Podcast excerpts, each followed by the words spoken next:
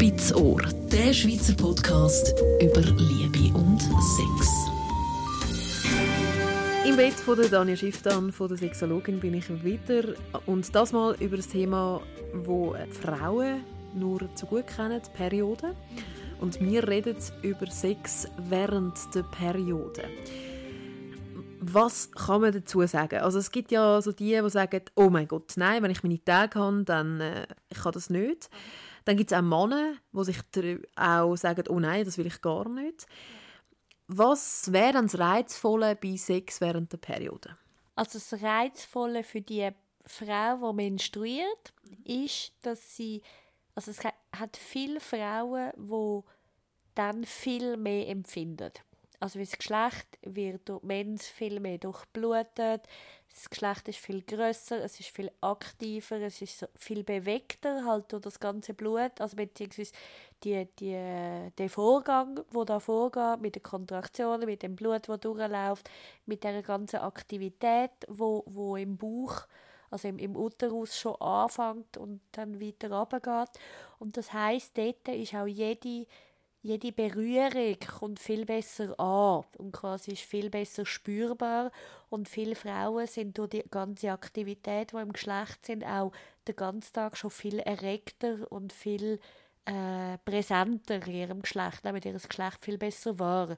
Und von dem her macht natürlich dann Sex total viel Sinn, wie wenn sie ja mehr spüren, ist der Sex auch viel ergiebiger und viel lustvoller auch. Hingegen gibt es natürlich auch Frauen, die viel Schmerzen haben in dieser Zeit. Wobei auch immer wieder Frauen gibt, die sagen, und wenn ich Schmerzen habe und dann Sex habe und vor allem einen Orgasmus habe, dann habe ich nachher viel weniger Schmerzen. Also das heißt, es gibt viele Frauen, wo Sex und der Orgasmus dann vor allem auch Schmerztabletten nützen.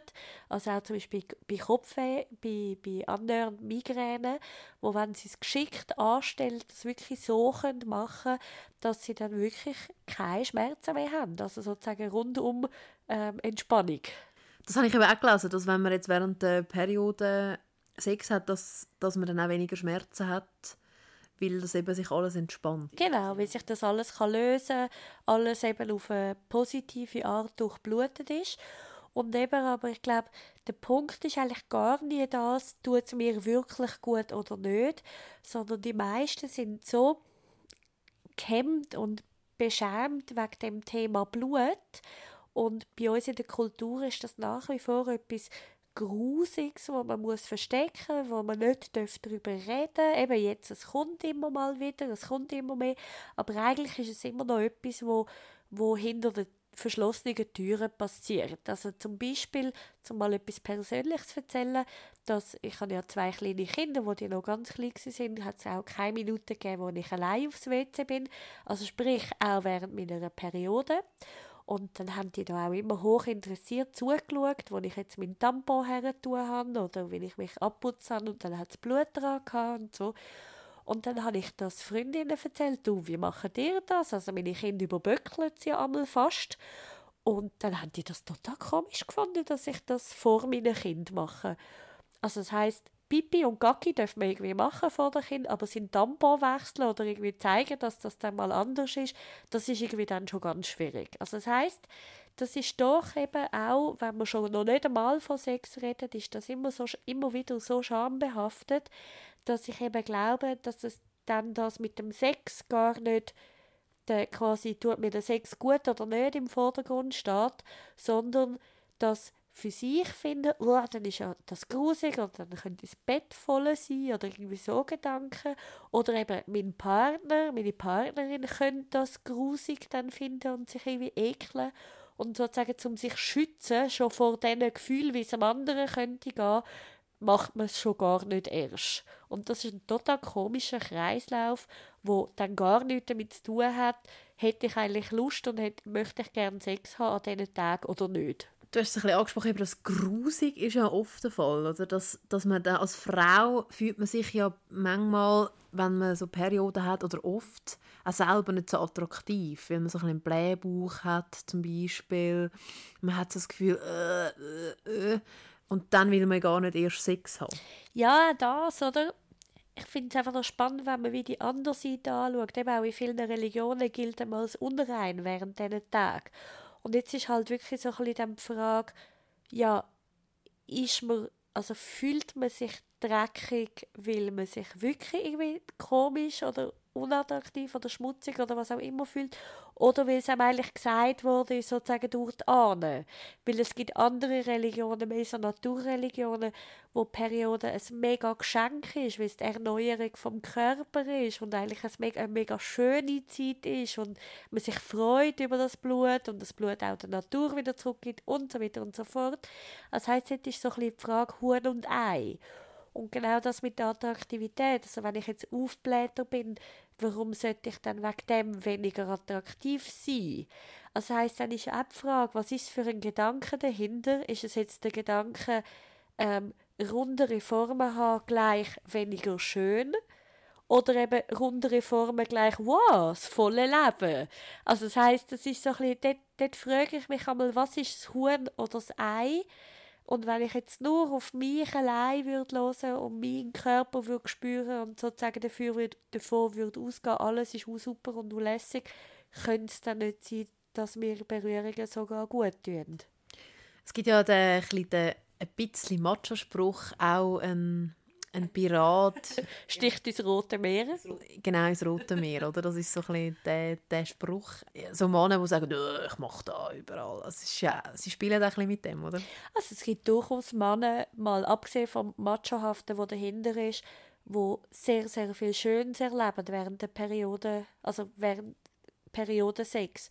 Wie sie sagen, die Scheide ist dann viel weicher, sie ist eben schon viel rutschiger, weil ja eben auch noch das Blut dort ist und äh, nehmen das als sehr intim und sehr lustvoll wahr. Also ich kenne auch Paar, die dort ganze Ritual daraus machen und richtige Höhlenmalereien äh, praktizieren, also sprich wirklich das Blut holen und nachher auf dem ganzen Körper Zeichnungen machen und anmalen und sich wirklich so über das freuen, weil das riecht auch nicht komisch oder? Das schmeckt auch nicht komisch, wenn es zwei gesunde Menschen sind, dann ist gegen das überhaupt nicht auszusetzen.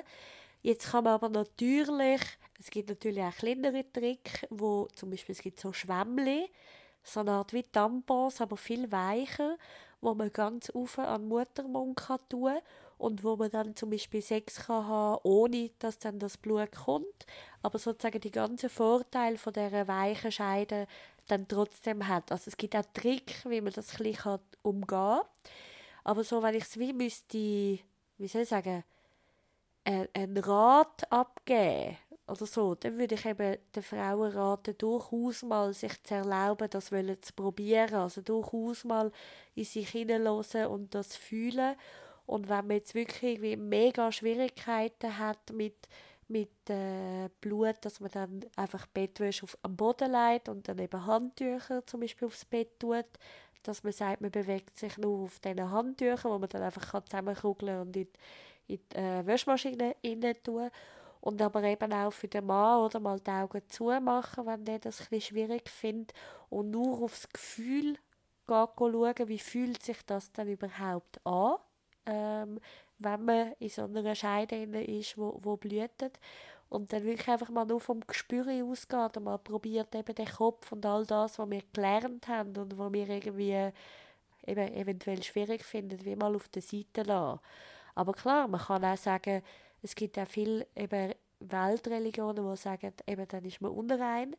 Und aber wenn man es unrein wegstreicht, dann kann man sagen, dann ist einfach Pause. Also es gibt auch Frauen, die wirklich sagen, ich nehme mir die Zeit, wo eben kein anderer Mensch an meinen Körper anlässt. Das ist nur meine heilige Zeit quasi mit mir selber. Und das nehme ich offiziell als Pause freue mich dann nachher umso mehr, meinen Partner, meine Partnerin wieder einzuladen, wenn meine Periode vorbei ist. Also da ist auch absolut nichts dagegen einzuwenden, was ich einfach immer schade finde, wenn die Leute sozusagen aus Prinzip das nie würden wollen probieren.